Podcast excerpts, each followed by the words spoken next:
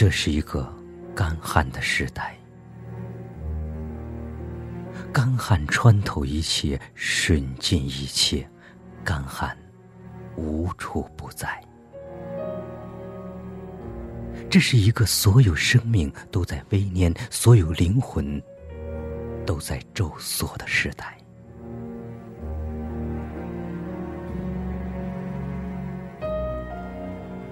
月亮穿着风沙的罩袍，昏沉灰暗。星星也是苍白的，然而毕竟有星星，有点点白光从另一世界滴落，令人想到露珠。而关于露珠的梦想是真实的，那个系着蓝布围裙的女孩子也是真实的。他走出家门，执着他的木勺，走到林子当中去采集露珠。我想贞德是见过那个女孩子的。那女孩子对贞德说：“上帝总是把对男人们隐瞒的话，通过女孩子启示凡间。”贞德说：“这是为什么？”那女孩子回答：“这世上还有什么比水更明澈的呢？”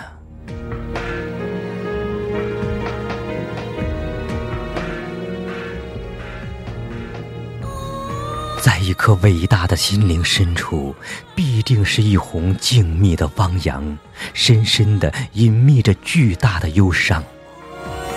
那忧伤没有缘起，也没有终结。如同人类的苦难无由测度一样，它只暗暗的涌动，深蓝的、苦涩的，一种聚集了无数时代的力量在涌动。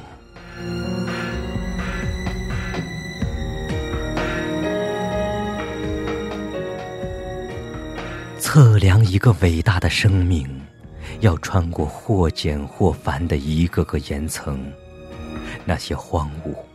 那些喧闹，那些冰川的遗迹，那些铁血的余烬，那些琴弦和诗，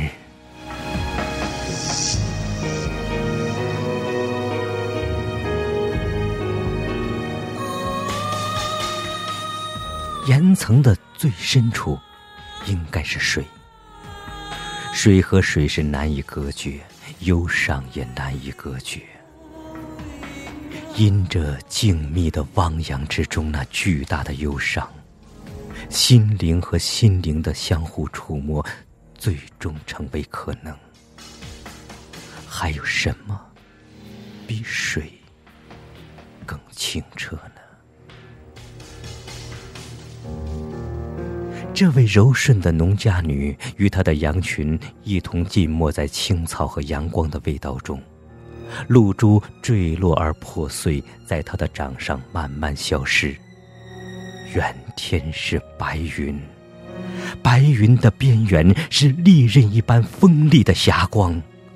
他望着远天，忽然觉得生存的奇异，于是他听到了上帝的声音。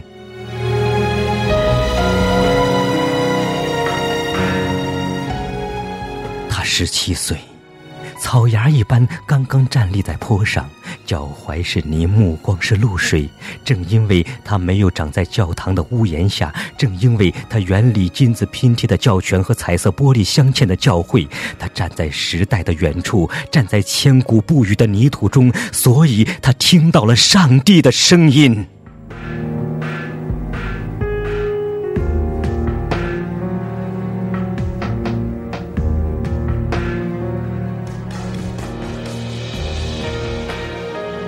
人生的全部意义，只在于做一件旁人无从替代的事情。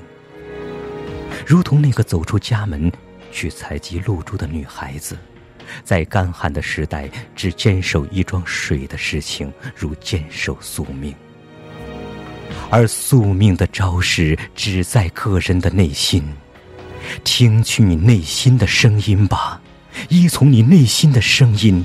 神不可能唤醒尘埃和那些只沉溺于吃草的羊群神只能唤醒沉睡在你内心深处的另一座神